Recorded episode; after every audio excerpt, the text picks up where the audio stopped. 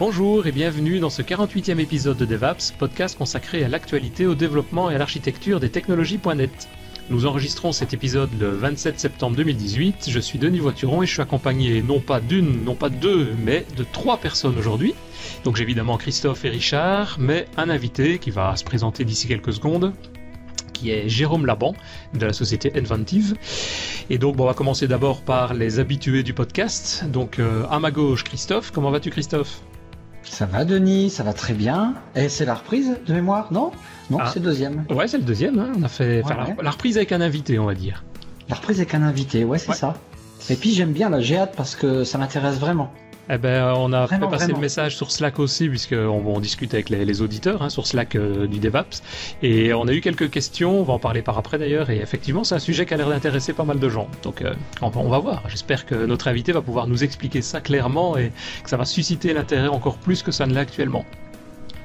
Et donc, Christophe à gauche, à droite, Richard. Comment vas-tu, Richard? En forme? Ça va bien, moi je suis très content aujourd'hui parce que dehors il fait un- une chaleur pas possible, plus de 32, plus de 30 degrés. Euh, Là, tu te fous de nous, là. hein. Moi, j'en ai 4 Non. degrés dehors pour le moment. Donc euh, comme, on en- comme j'enregistre à la, à la cave, donc ça, ça va mieux. Et puis comme je suis un mauvais élève, j'ai rien préparé du tout, donc euh, je vais découvrir et je vais poser certainement plein de questions. Ok, Eh, au revoir Richard alors, à bientôt, on se retrouve dans- une heure. Merci d'être venu. Voilà.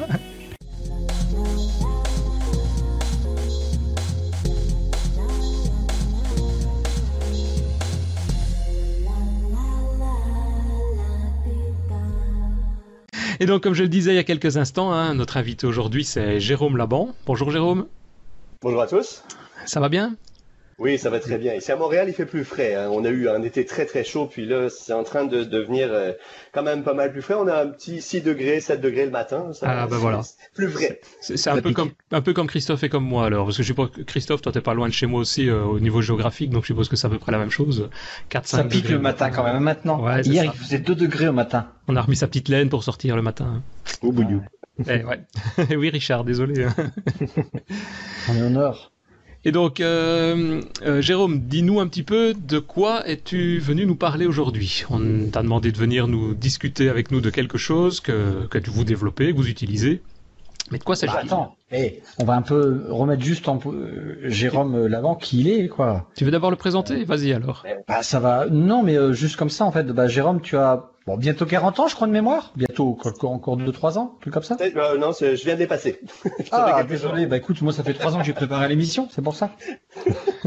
Tu l'as préparé T'es toi France- Initialement, t'es français, puis quoi, ça doit faire euh, à peu près euh, une dizaine d'années que t'es à Montréal, un peu plus, je sais pas? C'est ça, ça fait une dizaine d'années. Effectivement, j'ai travaillé en France euh, dans quelques compagnies comme OneWise, par exemple, si euh, ça réveille des, des souvenirs pour quelques personnes. Oui. Euh, j'ai été professeur à Epitech aussi euh, pendant pendant quelques années. Et puis, euh, je suis parti travailler à Montréal euh, pour aller pour aller expérimenter la neige et, euh, et la chaleur de l'été. Et puis, euh, puis, ça fait une dizaine d'années maintenant que je suis chez euh, chez Inventive euh, Ouais. et je développe des applications mobiles et euh, depuis quelques temps la plateforme Uno. Euh. Et puis, euh, bah, c'est ça. Donc, je vais vous parler de tout ça pendant, euh, pendant quelques temps. Voilà, t'es un architecte développeur. En gros, euh, voilà. C'est ça. Arch- Architecte développeur, je fais un petit peu de, enfin, un petit peu, je fais même beaucoup de DevOps aussi. Je fais, je fais vraiment de tout. Ah ouais. Et donc là, en fait, c'est pour le projet Uno. De, je voulais savoir qu'est-ce que ça veut dire Uno entre nous, d'où ça vient, parce que ça, j'ai jamais trouvé. Mais c'est c'est presque tout frais, quoi. Ça a une bonne année? Alors, non, en fait, c'est pas mal plus vieux que Open ça. source. Alors, open source, euh, ça fait, euh, en fait, ça date de, de mai dernier, donc c'est vraiment très frais du point de vue public. Euh, par contre, du point de vue, euh, du point de vue interne, ça fait quand même beau- très longtemps qu'on développe la- euh, le, le projet. Donc, l'idée, c'est, ça fait, euh, mettons, ça fait presque 4 à 5 ans, on s'est posé la question, on s'est dit, bon, Microsoft a, a changé un petit peu d'épaule en termes de développement. Le mobile, c'était, on savait, on voyait un petit peu trop euh, euh, le fait qu'il bon, il commençait à mettre un petit peu de côté. Il y avait iOS Android qui commençait à prendre de, de l'allure. Xamarin qui était quand même pas mal présent. Puis à cette époque-là, on s'est dit, ben, on a plein de développeurs qui font du, euh, du XAML euh, à l'interne, une équipe de 30, 40 personnes. Alors, on s'est dit, ben, qu'est-ce qu'on fait pour continuer à pérenniser cette, ces, ces, ces connaissances de développeurs, de design, de QA et, et, et- et tout ça. Donc, on, on s'est dit, ben, qu'est-ce qu'on peut faire avec ça? Puis on, s'est commencé, on a commencé à expérimenter, à faire du, du dire ben, pourquoi sur iOS et Android on ferait pas du XAML? Puis à l'époque, Xamarin Form n'existait pas non plus. Euh, il n'y avait pas vraiment de, de technologies similaires qui, qui, serait, qui se présentaient. Et euh, on a commencé à expérimenter euh, euh, sur iOS et Android, à faire l'équivalent d'un stack panel, d'un grid, puis de, de, faire un petit engine binding pour arriver à, à, à, avoir une idée si c'est plus intéressant de développer en Xamarin Native.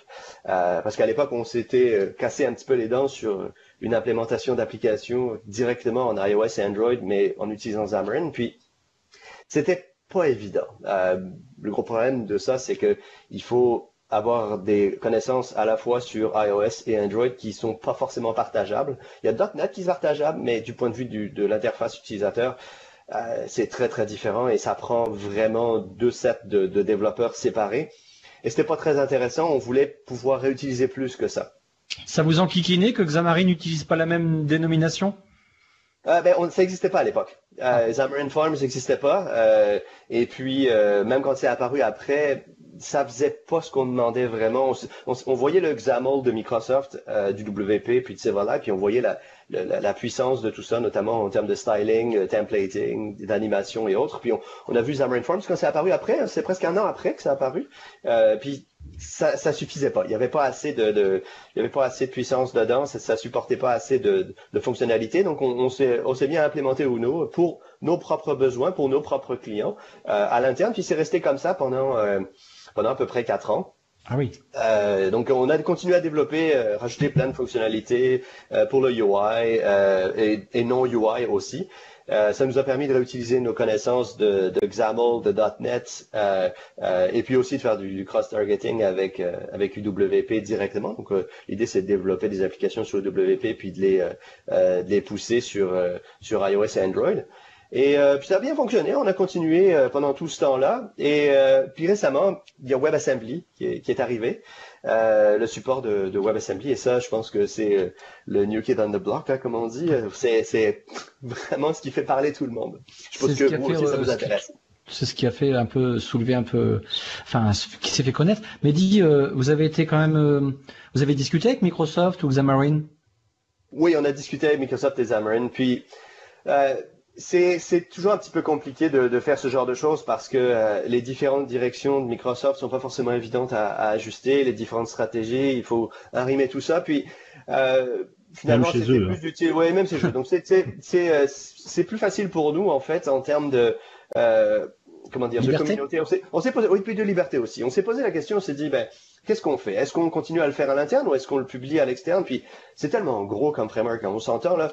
Uno, ce que ça fait en termes d'implémentation, c'est que on a pris toute l'API de UWP en entier et on génère en gros des stubs de la totalité de l'API euh, pour iOS et Android. Donc, ce que ça veut dire, c'est que n'importe quel morceau de programme qui a été développé pour UWP peut être recompilé pour iOS et Android. Ça ne veut pas dire qu'il va marcher, parce que forcément, on n'a pas implémenté les millions d'API qui sont présents euh, dans UWP, mais ça veut dire que pour une partie euh, qu'on a choisie, qui permet entre autres de faire du UI puis quelques morceaux non UI, là on peut faire fonctionner une application euh, euh, directement sur iOS et Android et en grosse partie pour WebAssembly aussi.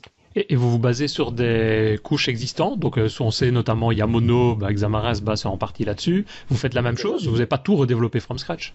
Non, non, non, bien sûr que non. Donc l'idée c'est que euh, en fait on, on, on, s'accentue sur euh, principalement la possibilité de faire du UI cross euh, cross platform, donc vraiment tout ce qui est XAML, l'équivalent de, de, de, ce que ce qui s'appelle Jupyter chez Microsoft. Là, donc c'est vraiment développer des bouts UI, des listes, des contrôles, des pop-up, des stack panel, panel et autres morceaux du genre. Tout l'aspect. C'est ça, l'aspect graphique, mais aussi quelques morceaux qui permettent effectivement de faire du cross-platform. Par exemple, comment on fait pour aller stocker des settings quelque part ça, mhm. c'est pas forcément évident. Sur iOS, Android, c'est pas la même chose. Sur WebAssembly, c'est encore autre chose. Donc, l'idée, c'est d'utiliser l'API de, de, euh, de, UWP qui fournit tout ça déjà et de euh, finalement abstraire l'accès à la plateforme euh, par l'intermédiaire d'un API set connu qui est UWP. Ouais, c'est ça. Donc c'est utiliser vraiment ce que les développeurs, enfin nous on va dire au niveau Microsoft, on connaît au niveau euh, .NET, de travailler quasiment de manière habituelle avec UWP et, et, d'utiliser les mêmes fonctionnalités. On se demande même pourquoi Xamarin n'est pas parti sur cette idée-là au départ, parce que c'est plus logique à la limite plutôt que de recommencer à développer ses propres balises, ses propres manières de faire, quoi. Euh, c'est euh, le, problème, c'est l'historique. Euh, il se trouve que Xamarin a commencé Xamarin Forms avant d'être acheté par Microsoft. Mhm. Mais peut-être que il y avait des, des raisons, je sais pas moi, de, de propriété intellectuelle. Ouais, c'est ce qu'on a entendu parler aussi. Hein. C'est possible. On n'a pas de, on n'a pas de, de on n'a pas de, de, de, raison claire sur la raison, sur, pour le pourquoi de, de cette différence-là. Euh, il y a peut-être aussi des raisons pour lesquelles, euh, euh, je sais pas, mettons peut-être les API 7 leur plaisait pas, puis euh, peut-être qu'ils voulaient améliorer les fonctionnalités, parce que Microsoft est quand même resté sur une veine qui est très proche de Silverlight puis WPF, et bah, il y a des il y a des problèmes de design qu'ils ont dû garder, euh, des, des, choix de design qui ont été faits il y a plus de 15 ans, mm qu'ils ont été obligés de garder. Donc c'est peut-être aussi pour ça. Je ne le sais pas. Il n'y a pas de, il a pas de raison qui a été euh, expliquée de manière claire.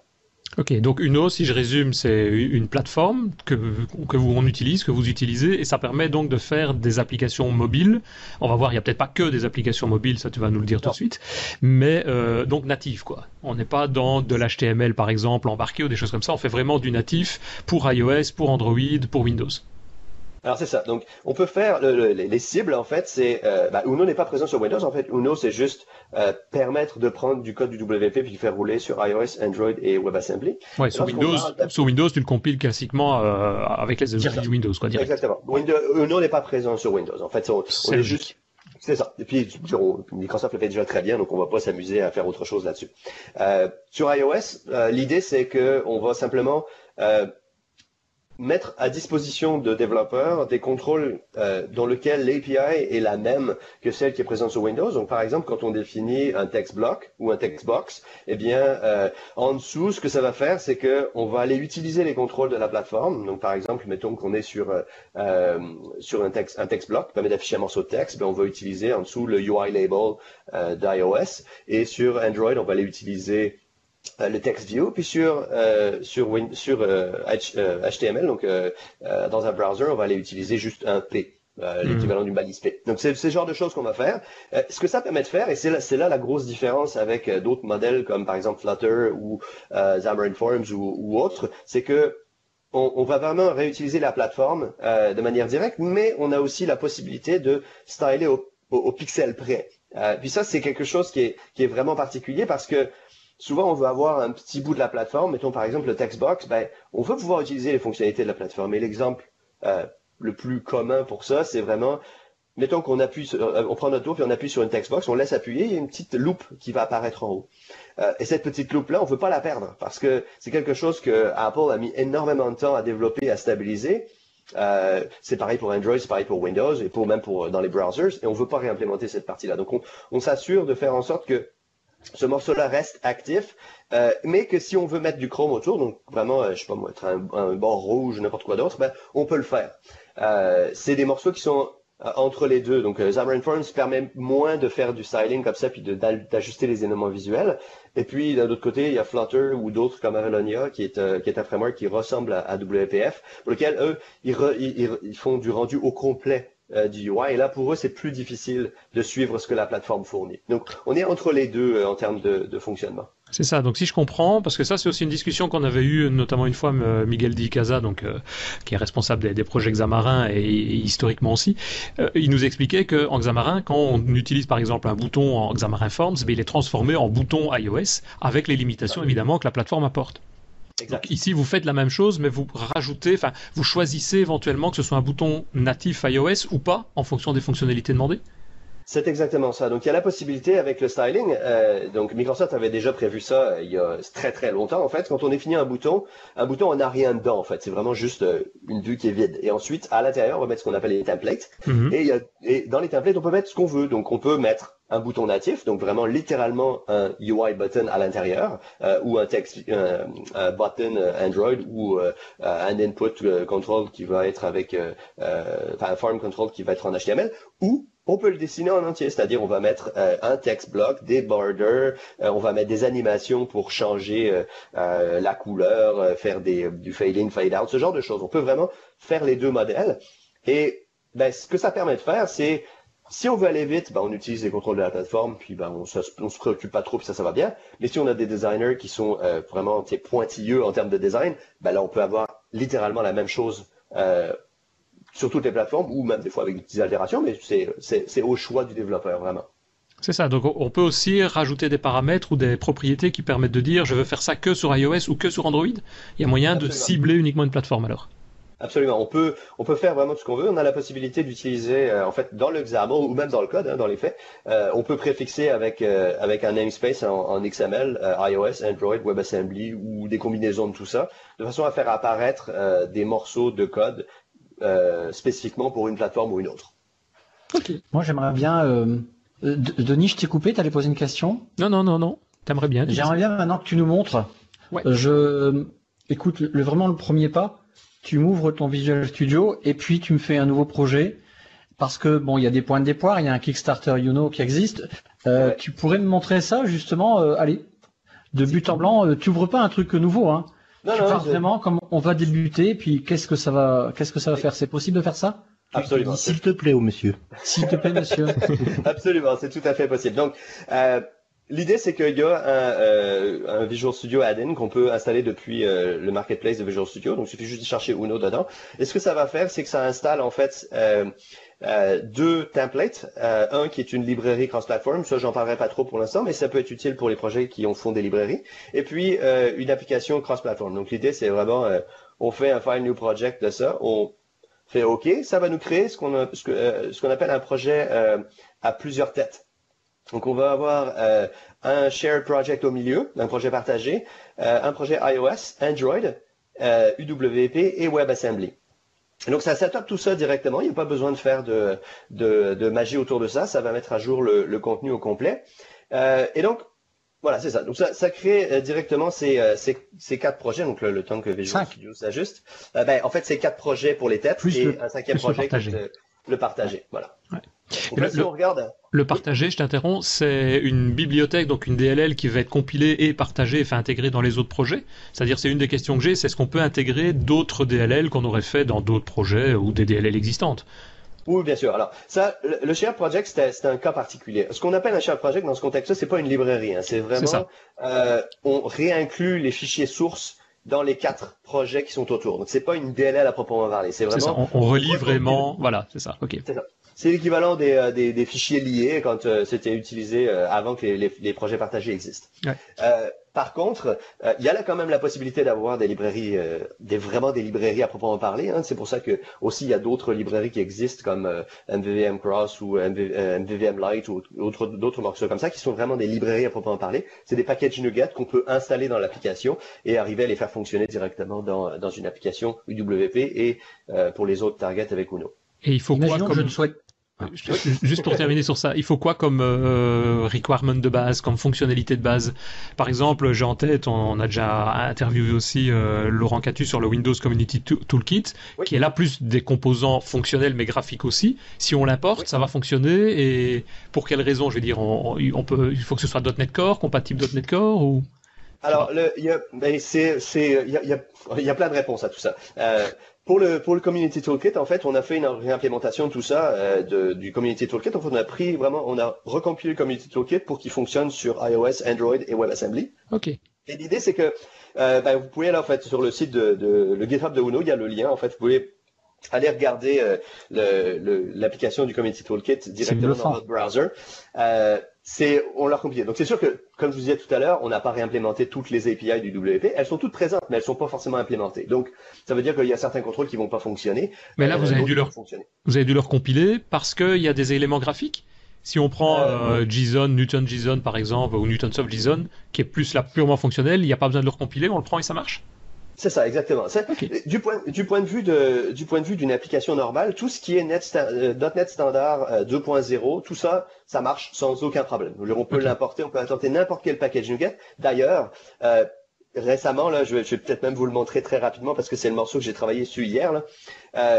Ça, c'est une application que j'ai terminée hier soir, en fait, qui est un mélange de Uno, de Entity Framework, donc c'est du .NET, .NET Standard 2, mm -hmm. SQL, euh, SQLite et, euh, et, Roslyn.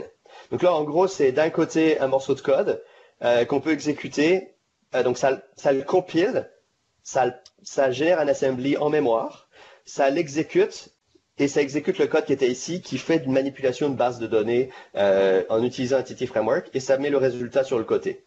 voyez, donc ça, c'est un assemblage d'un tas de choses qui sont en .NET Standard 2. Il n'y a rien de modifié là-dedans. C'est intégré directement dans l'application et ça fonctionne dans le browser euh, non modifié. Donc plus le temps passe, plus tout fonctionnera sans aucun problème parce qu'on sera en .NET standard. C'est exactement ça. Euh, est-ce que dans le projet que tu as créé, l'app 71, pour ceux qui sont sur YouTube, on aurait le droit de dire moi je, refuse de je refuse euh, je veux retirer iOS Pas de problème. Il suffit juste de prendre le, projet puis d'enlever. Je le ça ouais, on le delete puis c'est fini. Il n'y a pas de il n'y a pas d'obligation de, de, supporter une plateforme en particulier. C'est euh, là il se trouve que la template met tout ça d'un seul coup, mais il n'y a, a, pas de nécessité d'avoir ça. Alors c'est sûr que garder l'application UWP, c'est quand même plus pratique parce que euh, lorsqu'on ouvre un fichier XAML, ben, l'IntelliSense fonctionne mieux là-dedans et surtout, il y a ce, qu'on appelle le XAML Edit and Continue. Ça, c'est la partie qui est vraiment importante euh, parce que ça permet de faire euh, vraiment d'exécuter de, son application puis de la modifier en direct pour que ça fonctionne bien. je pourrais éventuellement faire une petite démo de cette partie-là pour montrer la raison pour laquelle on a choisi cette direction-là. On va juste montrer une petite chose là pour les pour les auditeurs qui vont essayer ça. Euh, lorsque lorsque Microsoft en fait fait euh, fait cette application là, lorsqu'on ouvre un fichier XAML pour la première fois, ce qu'on va voir c'est qu'en haut il n'y a pas la barre euh, de navigation. Et la raison pour laquelle ça fait ça, c'est parce que les fichiers XAML dans les fichiers dans les projets partagés, il y a un petit bug dans Visual Studio qui n'a pas été encore corrigé. Donc là, c'était une question que j'allais te poser. C'est ça. C'est un petit bug qui existe. Puis forcément, on fait des choses que, Visual Studio supporte pas par défaut. Donc il faut, l'aider un petit peu. Donc là, la, bonne solution, c'est fermer le projet, le réouvrir, euh, et euh, ça, va faire en sorte que le designer va se remettre à fonctionner correctement. Donc là, et puis de compiler le projet aussi, ça peut aider.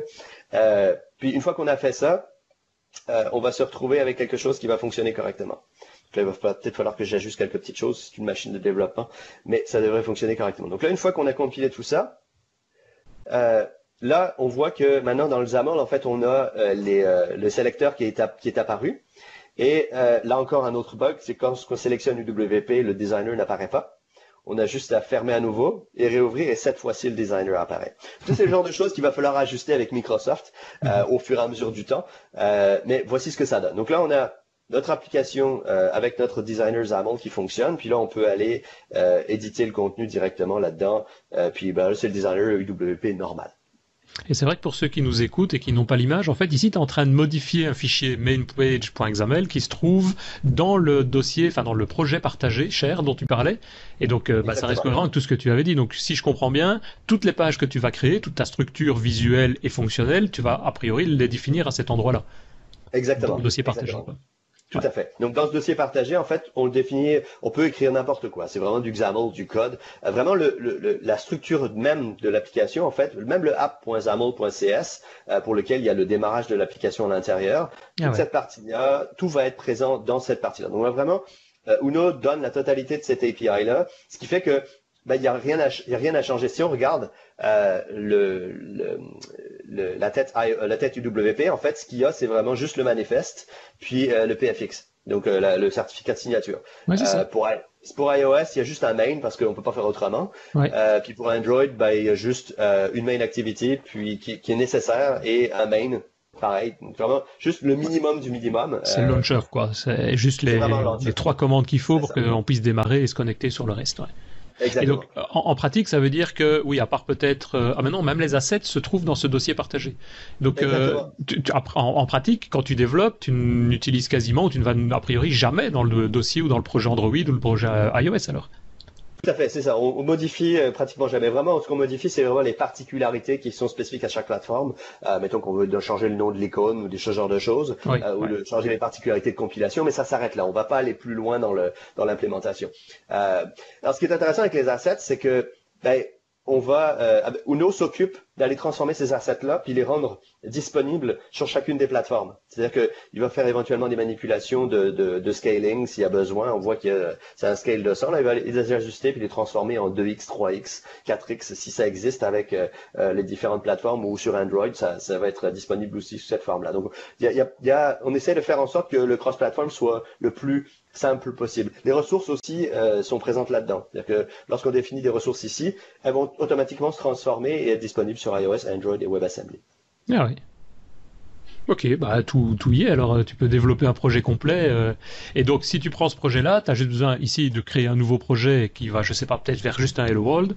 Et tu appuies sur ça. le bouton F5 et tout démarre et tout fonctionne. Exactement. Donc là, euh, si je fais, si je fais l'exemple avec UWP, je peux déployer directement mon application euh, et puis je vais pas avoir de problème, ça va fonctionner correctement. Bon là, on tombe toujours sur le bug, euh, le fameux bug de x86 là qui n'a pas été encore Ouais. corrigé dans Visual Studio. Il faut se mettre en 64 bits, puis là ça va fonctionner. Euh, mais une fois qu'on a fait, une, une fois qu'on a fait ce développement-là, on peut aller modifier directement l'UI. Et normalement, la partie qui qui a été un, qui a été un catalyseur pour nous et, et le, le fait d'avoir gardé l'examen, c'est vraiment le designer de Visual Studio. Euh, nous, ce qui nous intéresse le plus, c'est vraiment le fait de dire qu'on peut prendre notre application, la placer comme ça, et puis d'aller dans, dans le XAML de la page et d'aller le modifier directement comme ceci Mhm. et que ça va modifier le contenu en direct. Et ce qui est un gros gain de temps pour nous, c'est quand on fait des applications avec, euh, euh, mettons, là je définis un, un slider, un control slider, je le nomme, et puis si jamais je définis un binding de mon slider directement euh, pour avoir la valeur de mon, euh, de mon, de mon slider directement dans le text block qui est immédiatement au-dessus, là, si je vais chercher mon slider puis que je dis euh, j'affiche la valeur, eh bien, là, je vais avoir la valeur de mon slider qui va apparaître directement en haut. Et ça, j'ai pas eu besoin de redémarrer mon application pour modifier mes bindings, modifier euh, la marge, modifier euh, euh, tous les morceaux qui sont ici. Et ça, c'est un gain de temps énorme parce que on a vite fait de perdre notre temps à redémarrer l'application plein de fois. Ça peut prendre Ouais. du temps et surtout sur iOS et Android, c'est ça peut prendre du temps. Plus l'application est grosse, plus c'est long à, à compiler et à lancer. Donc ça, c'est le catalyseur vraiment. Mais ce que tu fais ici, si tu le fais avec Android, tu devras à chaque fois compiler. C'est ça. Donc c'est pour ça que l'idée, c'est de développer la. Ouais. 95% de l'application sur Windows, euh, Mhm. au pixel près. Et ensuite, euh, ben là, on peut le faire maintenant. Là. On va aller modifier la. Là, j'ai fait mon slider pour euh, pour UWP. Je vais aller sur WebAssembly. C'est ça va être le plus le plus simple. Là, je vais juste aller modifier le package NuGet pour que ce soit bien la bonne la, la, plus- la version la plus récente. On va aller prendre juste NuGet ici. Et donc, on va prendre la version de Uno ici. On va prendre une version plus récente. Voilà. Et donc, si je compile, euh, si je compile mon projet euh, WebAssembly ou Uno ou, ou- iOS ou Android, peu importe, là, ça va pas faire de différence. euh, ça va fonctionner euh, directement. Et puis, je vais avoir mon, mon application qui va, qui va. euh, euh, donc là, je prends le, ma tête WebAssembly. Mhm. Je build tout ça. Euh, J'attends un petit peu. Ça fait euh, un petit projet autour pour WebAssembly. Et euh, voilà. Donc là, je vais aller prendre ça. Puis je vais aller. Donc là, pour WebAssembly, en fait, on, ce que ça fait, la compilation, c'est que ça génère un petit site web euh, sur lequel il faut aller, euh, il faut aller dedans. Donc là, j'utilise Windows Subsy- Subsystem for Linux. Je vais aller me déplacer dans le dans le chemin de de, l'output de mon projet. Et je vais aller dans Firefox ou dans dans un autre browser, puis aller, je vais aller. Donc là, je, je lance un petit serveur qui est dans mon dans mon euh, dans le, le répertoire de sortie. Et là, si je vais directement là-dessus, j'ai mon application qui va se lancer. Et euh,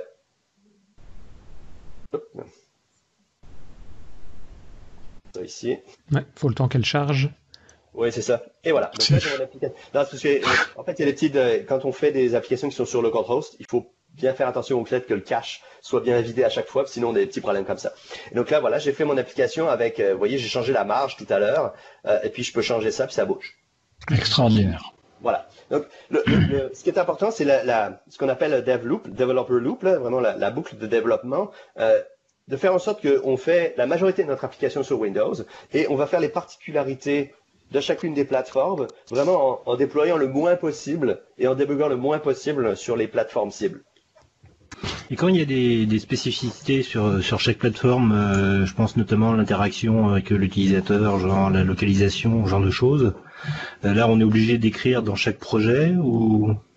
Ben, ça peut être ça. Alors par exemple, mettons que je voudrais écrire, euh, mettons que je vais dans mon dans mon fichier ici, je peux très bien dire ici que je vais prendre, ben, en fait il y a un certain nombre de defines qui sont déjà présents. Donc par exemple, faire du Android, je peux dans mon fichier C Sharp de la main page ou dans n'importe quel autre écrire euh, underscore underscore euh, Android underscore underscore puis écrire du morceau de code comme ça euh, qui va être spécifique à Android. Donc là par exemple, Super je vais- simple. je vais mon slider, je vais prendre mon slider qui était ici, je sais plus comment je l'ai appelé, slider. Voilà, il me le prend pas parce qu'il n'a pas redémarré. C'est le genre de choses qu'on peut faire. On peut mettre iOS de la même manière. Euh, et puis, donc c'est underscore underscore iOS underscore, donc c'est pas très très facile à écrire. Et puis euh, la même chose pour euh, pour WebAssembly. C'est ça, donc c'est des instructions de compilation, quoi. Donc il, il, ne fait vraiment même pas la compilation du code. tu, tu n'embarques pas du code pour d'autres plateformes dans ton application à toi. Exactement. On peut le faire aussi au runtime. C'est tout à fait possible de déterminer le, le type de le type d'environnement aussi qui est disponible. Et il y a l'autre possibilité, ça c'est de le faire directement dans le XAML. Donc là, par exemple, euh, je peux très bien aller euh, euh, dupliquer le, namespace qui est ici. Donc là, je vais l'appeler À l'intérieur, je vais mettre un namespace que le texte pour l'instant fait pas beaucoup de, valeur. Donc là, j'ai édité mon XAML. Dans les, différents namespaces qui sont définis en haut, je définis un, namespace particulier qui va s'appeler Uno UI Android. Euh, et puis là, je vais utiliser la fonctionnalité de, UWP qui est dans les, euh, les ignorables. Donc, je peux ignorer des namespaces, faire en sorte que UWP ignore complètement le namespace que je lui donne. Donc là, je vais rajouter Android. Et puis, je peux très bien dire, bah, je vais peut-être mettre WebAssembly, en fait, ce sera plus simple. Comme ça, on pourra le tester directement derrière. Euh, et lorsque je fais ça, eh très bien, derrière, je vais avoir, euh, je peux très bien changer mon text block qui est en haut ici, puis dire que le text block qui est ici ne va apparaître qu'en WebAssembly. Donc là, on voit que dans mon designer, il a disparu. Si je lance mon application UWP, euh, mon text block ne va pas apparaître, mais si je lance mon application en WebAssembly, là, cette fois-ci, mon text block va, text block va apparaître. Ah ouais, ok. Tu peux faire la même chose pour des propriétés, parce qu'en général, c'est plus euh, la, la différente marge sur iOS est différente que la marge sur Android par rapport au, au, bord, je vais dire, et tu peux travailler de la même manière. Quoi. Tu fais simplement le nom du namespace que tu as mis. Euh. Absolument. Donc là, je peux très bien mettre euh, Wasm devant, puis euh, euh, là, je vais avoir mon background qui va être de l'application Application Brush, je sais plus lequel, et ce sera juste en WebAssembly. Donc on a la possibilité de faire ça. L'autre possibilité qui est intéressante avec ça, c'est que parce que tous les contrôles qui sont présents ici, sur iOS et Android en particulier, en fait, ils héritent directement de la plateforme. Donc là, ça veut dire que par exemple, un grid, c'est vraiment un UI view. Mhm. Ça veut dire que ici, j'ai accès euh, à des fonctionnalités que euh, euh, ben, juste il y a juste iOS qui a le droit de prendre. Donc là, ben, ici dans le designer on les a pas, mais par exemple si je veux utiliser des fonctionnalités de localisation ou de, de, globalisation ou mettons d'accessibilité ou des stores disponibles ou les stores, je sais pas. Il y a plein de choses qu'on ne peut pas accéder autrement. Ben là, je peux directement sur ma grid aller accéder à une propriété d'iOS spécifiquement. Il a le droit de faire ça si je mets iOS de points, puis que j'écris, je sais pas moi, c'est l'accessibilité quelque chose, là, euh, et ben j'ai le droit de faire ça, puis d'utiliser quelque chose qui est, euh, qui est iOS only. Ok. Donc ça veut dire aussi que si on prend quasiment toutes les applications que nos auditeurs ont déjà développées en UWP, à la limite ils l'ouvrent ou les importent simplement dans un projet ici de, de type Uno, et peut-être une ou deux modifications, je suppose, pour certaines API qui n'ont pas été encore terminées, mais sinon pour tout le reste, on recompile et c'est bon quoi. C'est pas mal ça, c'est notre objectif, euh, notre objectif ultime. Alors forcément, euh, comme je vous disais tout à l'heure, on n'a pas implémenté la totalité du, du, WP, donc forcément il va y avoir des endroits où vous allez avoir une exception où juste le comportement sera pas le bon euh, parce que effectivement ça se peut, ça se peut que ça, ça fonctionne pas. Mais dans le principe, vous prenez votre application, vous prenez le, le add-in de Visual Studio, vous faites un, un, un nouveau projet avec les add-ins, avec la template, ça va vous générer tout ça. Mhm. Vous avez juste à prendre le, à supprimer le nouveau, euh, la, tête UWP qui a été rajoutée parce que c'est pas la bonne. Euh, prenez la vôtre. Changez, prenez tous les fichiers C Sharp, les assets, euh, les ressources et tout ça. Vous les déplacez dans le fichier, dans le projet partagé. Vous essayez de compiler. Et ben, ça se peut que ça marche comme ça devrait. Vous pensez que vous êtes à un pourcentage de voilà, ça y est, l'objectif ultime où ça va, tout va fonctionner. Vous êtes à quel pourcentage, à peu près? Ah, c'est très difficile à dire parce qu'il y, y, a beaucoup de variabilité là-dedans. Euh, nous, l'objectif en fait en termes de développement pour pour Inventive, euh, parce qu'on développe beaucoup d'applications avec, on en a développé euh, presque une centaine. La majorité sont pas publiques parce que parce que c'est des, des, applications soit qui sont internes, soit des applications qui ont besoin de login, donc on peut pas les montrer à l'extérieur. Mais il y en a quelques-unes qui sont déjà disponibles. Et c'est vrai qu'on a développé un set de fonctionnalités qui est fait pour ces applications-là. Donc, par exemple, si vous avez eu besoin de faire du text-to-speech, bah, on n'a peut-être pas développé cette partie-là de, de, WP, donc forcément, ça risque de pas fonctionner. Euh, par contre, la majorité du WP, grid, panel, pop-up, euh, donc en, termes de, de couverture, peut-être on va être à quelque chose comme 30% ou 40% de, de UWP. Mais forcément, ce pourcentage baisse à chaque fois que Microsoft sort une, sort une nouvelle version de WP. Donc, on, on essaye de faire le catch-up un petit peu euh, pour ajouter les, les contrôles euh, qui, qui manquent. Rien qu'au toolkit WP, il y a du taf, non? Ben, non? Oui, oui et non en fait, parce que c'est c'est ça qui est un peu particulier, c'est que euh, comme euh, il y a euh, le, comme il y a beaucoup de choses qui a été développées déjà directement dans le Community Toolkit, il s'appuie sur un certain nombre de fonctionnalités qu'on lorsqu'on en active une, ben, il y a ah trois contrôles qui se mettent à marcher. Oui, oui, oui. Donc c'est ce genre de choses qu'on regarde. Donc là c'est pour ça que par exemple on a euh, la data grid euh, qui a été rajoutée récemment. Elle, euh, elle fonctionne, elle fonctionne, ouais, elle, est, elle, est, vraiment compliquée et elle fonctionne, elle, elle, est presque en train de fonctionner. Donc là par exemple j'ai les, les, colonnes qui s'affichent, j'ai le tri qui s'affiche, il y a des petites fonctionnalités qui fonctionnent pas comme le resizing encore, mais ça c'est c'est une fois que une fois que le, le Uno est, est, est corrigé, ben, il y a plein de scénarios qui se qui se qui s'activent magiquement si on peut dire ça comme ça. Et, vous avez une, application, euh, j'allais dire euh, démo, euh, qu'on peut télécharger sur le store d'iOS ou d'Android pour voir pour que les auditeurs puissent voir un peu ce que ça donne concrètement? Oui, bien sûr. Alors donc on a, si, je retourne dans, Firefox, on a ce qu'on appelle le, le playground. Donc euh, c'est playground.platform.uno. Donc en fait c'est vraiment euh, une application qui permet de montrer les, les toutes les fonctionnalités euh, euh d'interface graphique de, de, Uno. Donc là ce qu'on voit c'est le site avec sur le côté une liste de, de snippets, donc vraiment des morceaux de code XAML. on va avoir ce qu'on appelle un XAML editor qui est en fait finalement juste une text box avec du, du, du contenu qui va être euh, parser vraiment au runtime. Donc ça veut dire qu'on va, lorsqu'on tape quelque chose dedans, euh, on a un XAML Reader qui vient lire et qui va générer un nouvel arbre visuel qui va être affiché sur la, fenêtre de droite. Et dans la fenêtre du bas, on va voir euh, le data context, en fait, euh, sous la forme de JSON. Donc, on utilise, on utilise euh, JSON.NET pour parser ce code-là, ce, ce JSON-là, puis le donner en, sous forme de data context à la vue qui est affichée sur la droite. Ce que ça veut dire, c'est que, par exemple, lorsqu'on change, mettons, la taille de la font ici euh, sur le premier morceau de texte, on va se retrouver avec un morceau, un morceau de code qui va être euh, réévalué directement. On voit qu'il y a un petit temps de rechargement, ce qui est normal, euh, et bah, ça a mis la fonte en plus gros que je viens juste de changer. Là, là on ne voit pas l'écran. Hein. Je sais pas si tu le mets sur un deuxième écran chez toi, mais ah, on voit toujours le Visual Studio pour le moment. Ah, on voit toujours. Ah, ok. Tiens, c'est étonnant. Ah, c'est peut-être parce que j'utilise une autre fenêtre. Ok, bon, c'est pas, pas très très grave. Mais l'idée c'est que euh, on peut changer euh, cette partie-là avec euh, avec tout ça. Puis, ce qui est intéressant, c'est qu'on peut voir la totalité des fonctionnalités de de, de Uno ou une, une, grosse partie de, des fonctionnalités de Uno comme les animations, les boutons. On peut aller créer des styles, on peut créer des images, regarder des listes. On peut vraiment tester les fonctionnalités de Uno en direct dans le dans le playground. Alors, je peux me tromper, mais la question de Richard, elle était un peu plus, est-ce que tu as euh, un... Est-ce qu'il y a vraiment du concret? Je vais sur le l'Android Play, le, store d'Android, et je vais trouver. En fait, il y a Uno Gallery. C'est ça. Et Uno Gallery, est-ce que alors là, tu vas me confirmer à 400%, c'est vraiment fait avec Visual Studio et l'application, elle est sur l'Android Store. Oui, c'est fait avec Visual Studio, oui. C'est fait avec Visual Studio, euh, c'est compilé euh, sur VSTS, euh, bah, ou, ah, ça a changé, là, Azure DevOps. Euh, c'est, euh, y a la, la, même application est présente sur le, le, Windows Store, sur le iOS Store, et elle est disponible en WebAssembly aussi. Parce que c'est, c'est phénoménal, je veux dire, y a, enfin, ça marche du feu de Dieu, quoi. C'est, enfin, c'est, c'est le chapeau, quoi. Moi, merci. Suis... Ça me bluffe. Hein. Moi, ça m'embête, en fait. Tout ça, ça m'embête. Tu sais pourquoi C'est parce que je suis arrivé à un stade où euh, je sais très bien et pertinemment que euh, mes développements doivent aller vers le web, pas ailleurs. Le côté universel, c'est le web. Du coup, Uno, bah euh, voilà, on aime bien le, le, le XAML et le C Sharp, pouf, on est à fond dedans. Parce que moi, j'aime pas Xamarin parce que j'ai pas envie de réapprendre, tu vois, l'idée.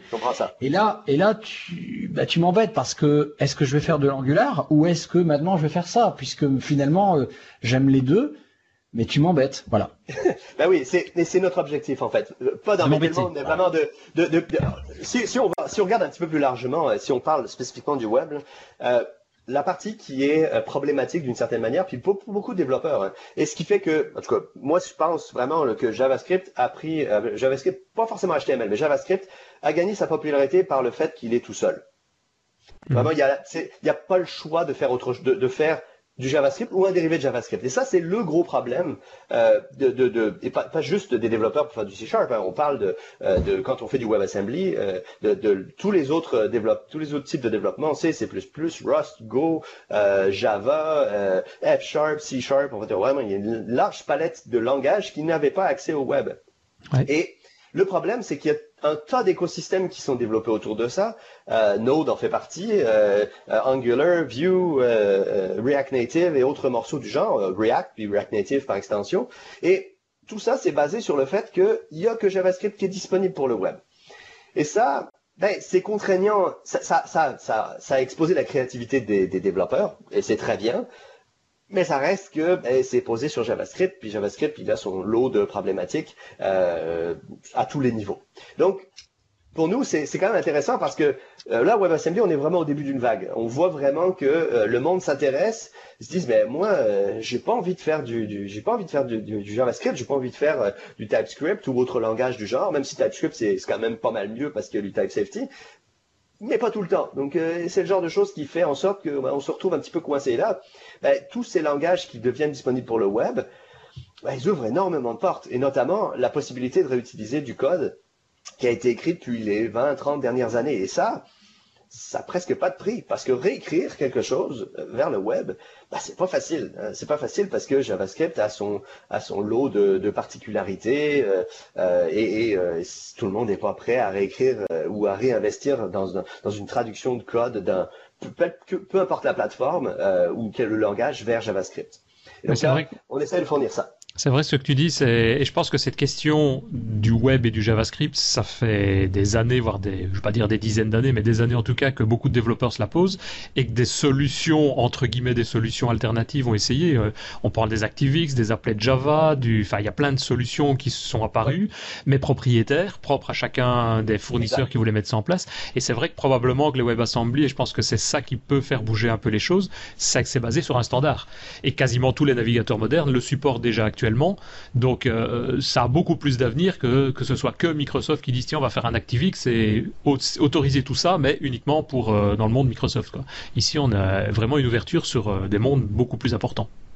Absolument. Et, et c'est vraiment le point critique. Euh, c'est le fait que euh, le standard est tellement simple, entre guillemets, là on s'entend que bon, c'est pas si simple que ça, mais je veux dire, l'implémentation est tellement simple et bien définie, il y a assez peu de, de place à l'interprétation du point de vue de l'implémentation, mm -hmm. que ben, ils ont été capables de tous l'implémenter en l'espace d'une année.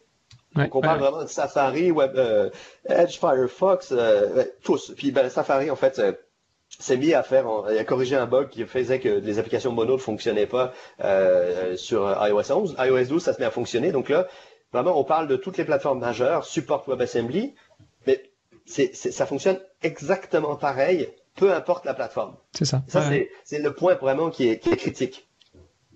Ok. Euh, encore quelques questions moi par rapport à, à, Uno. Donc on en a parlé rapidement au début. Uno maintenant, c'était pas le cas avant, mais depuis quelques mois est en projet open source. Pourquoi vrai. vous l'avez fait passer en projet open source? Qu'est-ce que ça peut changer? Et qu'est-ce que ça donne pour l'utilisateur comme, euh, comme avantage?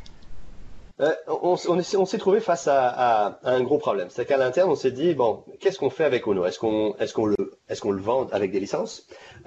Si on a à le supporter, on a le problème que ben, il faut arriver à montrer que ça fonctionne bien, il faut faire des démos, il faut, euh, les développeurs vont pas forcément nous croire, euh, c'est, ça demande des licences qui sont assez grosses. Puis qu'est-ce qui se passe si jamais Inventive disparaît du jour au lendemain? Ben là, on est pris avec une solution que ben, y a plus personne qui est capable d'aller faire quoi que ce soit avec. Et donc globalement, c'est des questions qu'on a eues très régulièrement. C'est qu'est-ce que je fais si vous êtes plus là? Donc là, on s'est demandé, bon, est-ce que, puis il y a aussi le fait que WP c'est tellement large que je, ça, ça prend, Microsoft a investi des millions dans, dans, dans WP, je, on n'a pas forcément la capacité euh, d'investir des millions là-dedans non plus pour implémenter tout ça. Donc l'idée c'est de dire, ben, on, on, va partir sur un modèle de service, euh, on va mettre une open source, et puis, euh, ben, si euh, les développeurs euh, veulent utiliser Uno, ben, ils peuvent le faire directement s'ils veulent, avec les problèmes et les, les, fonctionnalités qui sont déjà présentes et les fonctionnalités qui sont pas présentes. Puis, s'ils veulent l'améliorer par eux-mêmes, ben, ils peuvent le faire et donner des pull requests. Et puis, si ils veulent aller plus loin là-dedans, ben, là, on offre un modèle de, de, souscription ou de, de, service où là, finalement, on va mettre de la priorité sur du travail qui est demandé par et des fonctionnalités qui sont demandées par, par ces clients-là. C'est ça, donc ça répond à deux questions. Si je comprends l'aspect open source, il y a un aspect de pérennité dont tu viens de parler euh, pour le futur et pour les utilisateurs. C'est vrai que si nous on décide de l'utiliser dans deux ans, que va devenir Uno ben, En open source, c'est plus clair pour répondre à ça.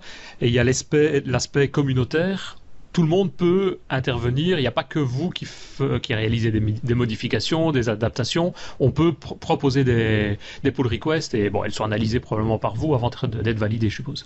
Tout le monde s'y retrouve.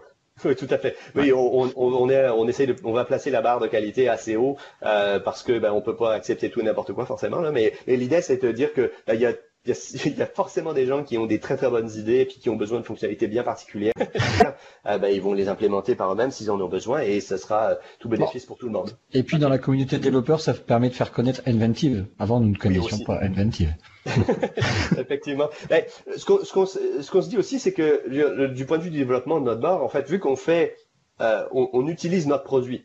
C'est pas comme si on, on faisait une, une librairie qu'on n'utilise pas. On, on a on a besoin de que cette euh, que cette plateforme fonctionne. Donc on ne mhm. peut pas se permettre d'intégrer n'importe quoi. Euh, on a besoin de quelque chose de stable et donc c'est pour ça que euh, on fait. moi je eat your own dog food. Hein, littéralement c'est vraiment cette cette, cette, phrase là. Donc Microsoft le font plus, hein, mais bon.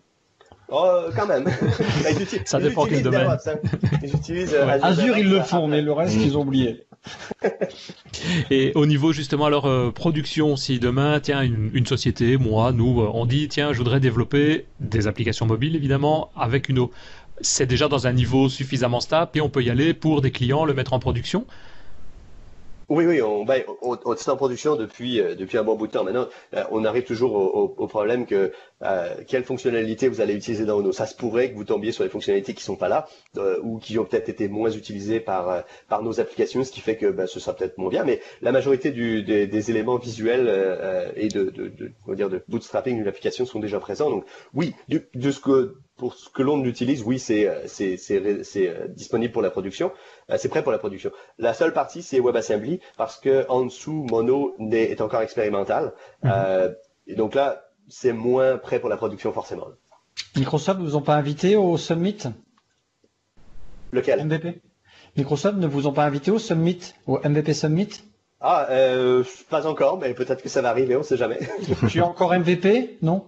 Non, ça fait longtemps que je suis plus. J'ai beaucoup travaillé sur des sur des, des, des, fonctionnalités qui n'étaient pas publiques, notamment Uno qui n'était pas public, donc du coup je pouvais pas en parler. Mais maintenant je peux en parler, donc euh, du coup euh, c'est euh, peut-être que ça va changer. Parce que j'ai remarqué que dans les communautés MVP, ça discutait beaucoup autour de votre sujet. Ah ben on est bien content et on aime ça que que, que, que toutes ces en fait on, veut vraiment on veut, faire en sorte que tout l'écosystème euh, évolue puis euh, soit soit actif euh, que ce soit .NET ou WP .NET Standard NuGet Visual Studio on veut tout ça on essaie de le pousser parce qu'on croit que la plateforme fait du sens dans toute dans toute sa richesse et, et notamment le web maintenant parce que c'est la c'est la target qui manquait. Vous avez un bureau à Montréal et un bureau à New York, pas de bureau à Paris? Non, pas de bureau à Paris encore, mais bon, ça pourrait arriver, on ne sait jamais. Et au niveau euh, roadmap, euh, dans les dans les prochains mois, dans les prochaines années, c'est quoi le, il y a la stabilisation des, des WebAssembly, d'après ce que j'ai pu comprendre, et puis euh, il y a d'autres d'autres choses bien particulières? Alors, euh, il y a beaucoup de choses, mais effectivement, oui, euh, ce qu'on veut, c'est rajouter le support de, de, de, de, de librairies tierces le plus possible. Euh, donc là, par exemple, euh, il y a la librairie Prism qui a eu fait une nouvelle version il y a quelques jours. Donc l'idée, c'est de rebâtir et de, de juste faire un rebase de, leur de leurs produits, puis d'ajouter le support de Uno par-dessus. Euh, vraiment, c'est implémenter le plus de fonctionnalités possible euh, et aussi de faire en sorte que ça fonctionne le mieux possible sur euh, sur WebAssembly. En ce moment, notre focus est principalement WebAssembly euh, pour la vue la, la, vue externe, mais c'est vrai qu'à l'interne, on a aussi beaucoup de, de, développeurs qui travaillent sur la partie euh, iOS et Android pour stabiliser, faire la performance, faire améliorer la performance tout ça. Donc on a on a deux axes qui, se, qui sont en simultané. Donc, en termes de roadmap, tout évolue très vite. Euh, le, point, la raison pour laquelle en ce moment notre map est, pas très très claire, euh, c'est que du point de vue WebAssembly, en fait, on attend que Mono euh, sorte la fonctionnalité d'AOT. Euh, c'est ce qui fait en sorte qu'en ce moment euh, le manque de cette fonctionnalité fait en sorte qu'en ce moment les applications WebAssembly sont à peu près 50 fois plus lentes que ce qu'elles devraient être.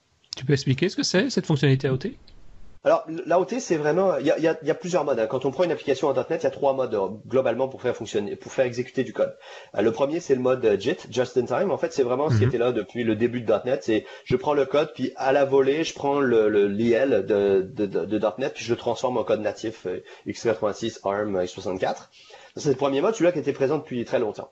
Euh, il y a un deuxième mode qui est euh, le mode interprété. Celui-là, c'était moins présent. Mono l'avait il y a de ça très très longtemps, euh, mais ce mode-là, il permet en fait vraiment de, de juste prendre l'IL et de l'exécuter à la volée. Donc c'est vraiment, il, est, il, y a un gros switch dans le code qui va prendre toutes les, instructions puis qui va les exécuter une par une. Et le problème de ce mode-là, c'est que bah, il, il, marche partout, il marche sur toutes les plateformes, même si même les, plateformes inconnues, mais il est très lent. Euh, et il y a un autre mode qui s'appelle le mode AOT. Et là, celui-là est un peu particulier. En fait, c'est vraiment l'équivalent de ce que fait .NET Native pour UWP euh, ou l'AOT qu'on va trouver sur iOS et Android en ce moment euh, pour, pour Xamarin. En fait, vraiment, ce que ça fait, c'est ça prend l'IL et ça génère un set de binaires natifs pour chacune des plateformes disponibles. par exemple, pour Android, euh, mhm. si on dit qu'on veut x86, x64 puis ARMv7, eh ben, il va générer trois sets de binaires euh, qui sont faits pour le device qui est en dessous. Euh, pareil pour iOS, euh, il y en a, trois modes, il y a Bitcode, il y a ARMv7, ARMv8. Ben, on peut générer trois binaires pour ça. Et donc là, il y a un mode de plus qui devrait arriver sous peu, qui est ben, de générer du code pour WebAssembly. Là, en ce moment, le runtime pour Mono roule en mode interprété, ce qui fait qu'il est plutôt lent. Et là, la team de Mono est en train de travailler sur le fait de faire, de transformer de l'IL en WebAssembly en, directement à, sur la machine de build euh, pour que dans le browser, il n'y ait plus rien à faire et que ça s'exécute à la pleine vitesse euh, du, du, du, CPU qui est en dessous. Oui, c'est aussi une, une, demande de l'équipe de, de, Blazor d'ailleurs. Absolument, Blazor euh, a le même, exactement le même problème. Le, la différence avec Blazor, c'est que le code .NET est, est, moins moins utilisé en fait euh, parce que le UI est fait en HTML au complet. Mm. Donc il y a moins de présence de, de il y a moins de, de dire de, de dépendance sur la, la performance d'exécution du code .NET. Alors que Uno, euh, c'est 95% de code .NET, il n'y a pratiquement pas d'HTML euh, et de JavaScript qui est exécuté. Ouais, c'est ça. Ok. Juste une dernière question. Euh, c'est un projet open source, donc je suppose le prix pour pouvoir l'utiliser ou le mettre en place, c'est gratuit. Je suppose. Et tu vas me confirmer ça. Donc, euh, si on veut mettre un projet, on ne paye rien. Maintenant, est-ce qu'il y a du support? J'ai entendu parler tout à l'heure euh, rapidement dans une de tes phrases qu'il y avait du support qui était possible par, euh, par ta société. C'est des choses faisables aussi, si jamais on veut mettre ça vraiment euh, avec du suivi derrière? Et donc ça, c'est la seule chose qu'on doit payer à ce moment-là, quoi. Oui, absolument. Donc là, euh, notre objectif, en fait, c'est on a euh, du support directement par Stack Overflow et Getter. Euh, qui sont directement euh, à partir de, de, du site du, du Git de, euh, de Uno. là, on, on, a on a un certain nombre de développeurs qui sont et de la communauté en fait finalement qui répondent aux questions. et moi-même, je réponds aux questions sur ce, sur ce canal-là. bien sûr, on répond au fur et à mesure des questions. Ça ne veut pas forcément dire que si jamais il y a une fonctionnalité même qu'on va l'implémenter là tout de suite. mais c'est sûr que si jamais il y a, y a une, une, compagnie ou des personnes qui veulent un peu plus de choses, qui veulent du support un peu plus avancé, là oui, on va le, on vend le support directement. Super. Ok. Ben, moi, j'ai toutes mes réponses. Je sais pas si pour Christophe, pour Richard, si vous avez d'autres questions. Bon, maintenant, j'ai plus de questions que de réponses. ah non, quand même. Moi, j'ai déjà quand même pas mal ah. de réponses. Mais... Voilà. Je pense qu'on a fait un, un, bon tour de, la, de ouais. du produit là, et c'est vrai que c'est ça a l'air euh, vraiment passionnant. Maintenant, il bah oui, faut l'essayer. Parce que en fait, euh, euh, tu vois, Blazor ou, ou Angular, bah, ou nous, j'ai l'impression d'avoir rien à apprendre en fait. Oui, c'est ça. Je pense que c'est moi c'est le, le, le, point qui que je trouve intéressant, que, enfin que je résumerai effectivement, c'est qu'ici Uno a, reprend vraiment tout le WP, donc pas uniquement l'aspect métier, business derrière du code, c'est vraiment tout l'aspect visuel aussi quoi.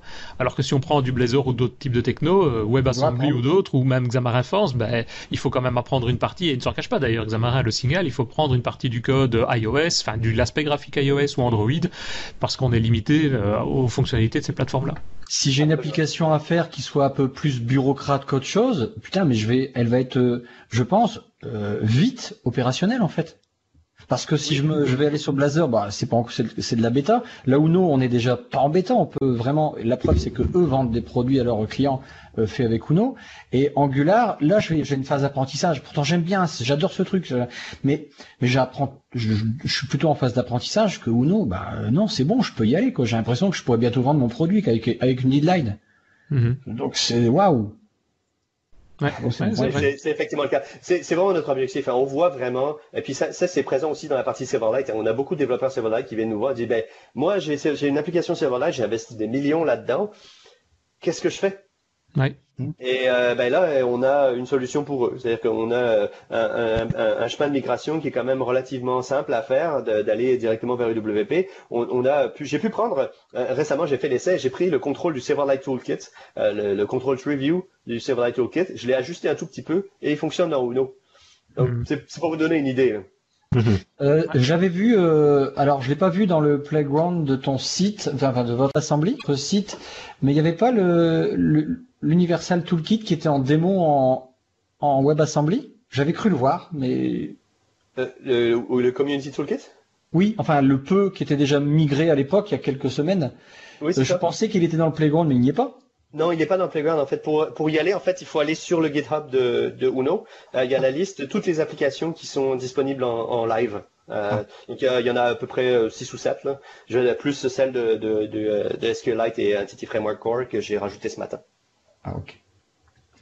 On, on, mettra, tous ces liens dans le. Ouais, dans, la, note de l'émission. Ouais. Ben voilà, messieurs, je pense qu'on arrive à la fin de cet épisode. En tout cas, euh, toujours très intéressant, je pense, ici aussi. Donc, euh, si je résume, mais très rapidement, Uno, pour moi, si j'ai bien compris, c'est une plateforme qui permet de construire des applications natives pour mobile et pour web, via le WebAssembly, en utilisant le XAML, donc le WPF, et le C Sharp, utilisant toutes les technologies qu'on aime ici dans le podcast. Euh, peut-être juste avant de se quitter, est-ce que tu peux peut-être nous rappeler, Jérôme, si on veut te joindre, quel est le moyen le plus simple? Un tweet, un email, un autre chose? Le, tweet, ça va vraiment bien. Là, c'est euh, at J-L-A-B-A-N sur Twitter. Puis le Getter est pas mal aussi. Ok, ben parfait. Eh ben, merci, messieurs, je vous remercie beaucoup en tout cas. Un grand merci à tout le monde pour euh, cet épisode. Et on se retrouve pour nous, en tout cas, Jérôme et, Richard, dans quelques. Euh, Christophe et Richard, pardon, dans, dans, un petit mois. Voilà, Christophe et Ribéry, ouais, il le sait pas encore. non, non, Christophe, reviens, on veut, on veut que tu sois là. Non, mais ça va, ça me gêne pas. Allez, merci, beaucoup. À bientôt. Salut. Merci, messieurs. Salut.